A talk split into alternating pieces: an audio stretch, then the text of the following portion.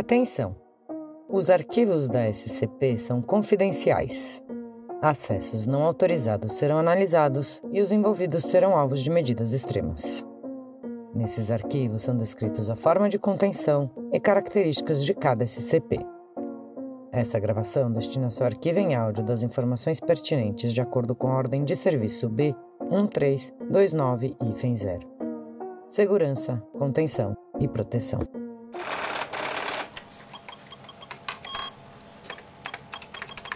Transcrição do item número SCP-081, vírus de combustão espontânea. Classe do objeto Euclide. Procedimentos especiais de contenção. Apenas aqueles com autorização de nível 4 e com autorização por escrito do podem ter acesso ao SCP-081. Equipamento de proteção completo, incluindo traje, luvas e tanque de oxigênio, devem ser usados a todo tempo quando na área de contenção. Os trajes devem ser borrifados com uma ducha desinfetante antes da saída da área de contenção. Caso haja uma violação de contenção, toda a área deve ser exposta à luz ultravioleta e, em seguida, alvejante deve ser usado.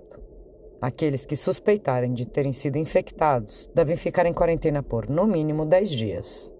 Caso nenhum sintoma se manifeste após o décimo dia, a quarentena poderá ser suspensa. Descrição: o SCP-081 é um vírus contagioso que parece ser uma mutação do vírus, mas com segmentos em seu RNA ao invés de. O vírus é especificamente humano, mas é transmitido por ratos que agem como hospedeiros passivos. O SCP-081 também pode ser transmitido através de relações sexuais e contato com sangue infectado. O SCP-081 infecta adipócitos e leucócitos, incluindo ambos para absorver nutrientes em uma taxa muito acelerada. Conforme os nutrientes são absorvidos, os linfócitos B infectados produzem e secretam grandes quantidades de um anticorpo humano modificado. Os adipócitos se expandem e proliferam, e a ingestão calórica do organismo aumenta. Quando a concentração do tecido adiposo atinge um ponto crítico, os anticorpos virais instigam a lise celular sistêmica, seguido por um processo desconhecido que leva à combustão espontânea do indivíduo infectado. Há um período de incubação de uma semana antes que os sintomas iniciais comecem a se apresentar. A duração dos sintomas depende totalmente da porcentagem da gordura corporal do infectado. A infecção acontece através de quatro estágios diferentes. Primeiro estágio. Durante a primeira semana, não há sintomas graves, embora os indivíduos possam relatar se sentirem ligeiramente cansados. Segundo estágio. Na segunda semana de infecção, os indivíduos irão começar a sentir ondas de calor e aumento no apetite. Terceiro estágio. Indivíduos infectados demonstram polifagia extrema. Eles irão fazer tudo e qualquer coisa para obter comida ou qualquer coisa comestível. Durante esse estágio, o metabolismo desacelera de forma significativa e ganho de peso ocorre rapidamente. Não há tempo definido que decorrerá antes do quarto e último estágio. Para que o vírus complete seu ciclo de vida, o indivíduo deve ser composto de 55% de gordura corporal. Quarto estágio. Uma vez que o indivíduo atinge 55% de gordura corporal, a urgência em se alimentar irá cessar, apesar dos indivíduos relatarem um aumento nas ocorrências de onda de calor. Logo depois, o corpo passará por uma versão extremamente violenta de lise celular generalizada. À medida que as células explodem, os anticorpos modificados catalisam a ignição de compostos de gordura por meios desconhecidos. O corpo é incinerado de dentro para fora por meio do efeito pavio, com a gordura adicional servindo como fonte de combustível.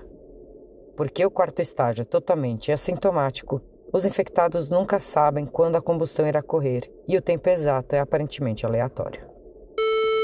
Adendo 081 e FEM 1.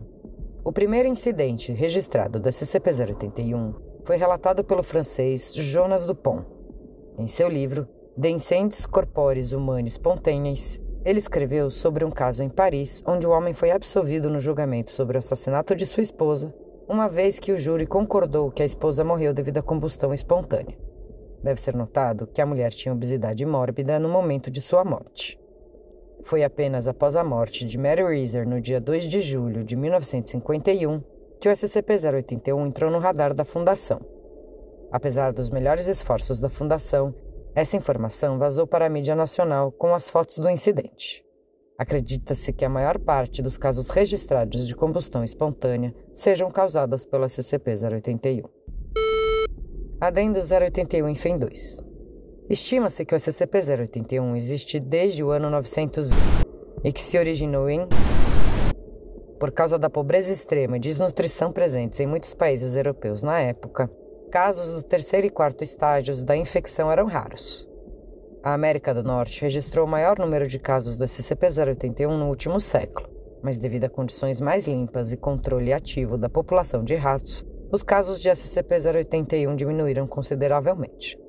Menos de pessoas morrem anualmente por causa do estágio final do SCP-081.